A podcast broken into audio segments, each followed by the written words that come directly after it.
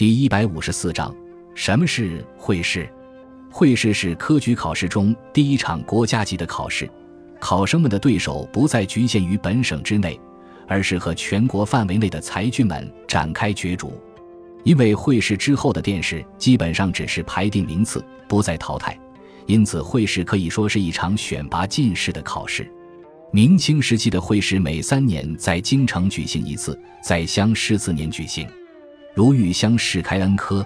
则会试同样随着在次年开恩科，会试只有各省举人和国子监监生才有资格参加，主、副考官均由皇帝钦点。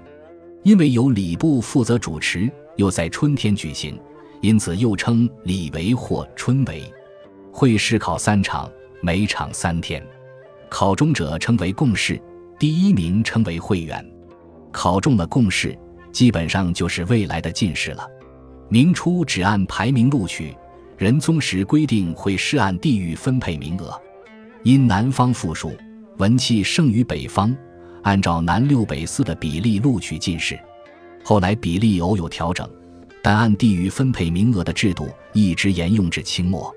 这种制度保障了文化相对落后的边缘省份在科考中有一定数量的进士进入国家政治中心地带。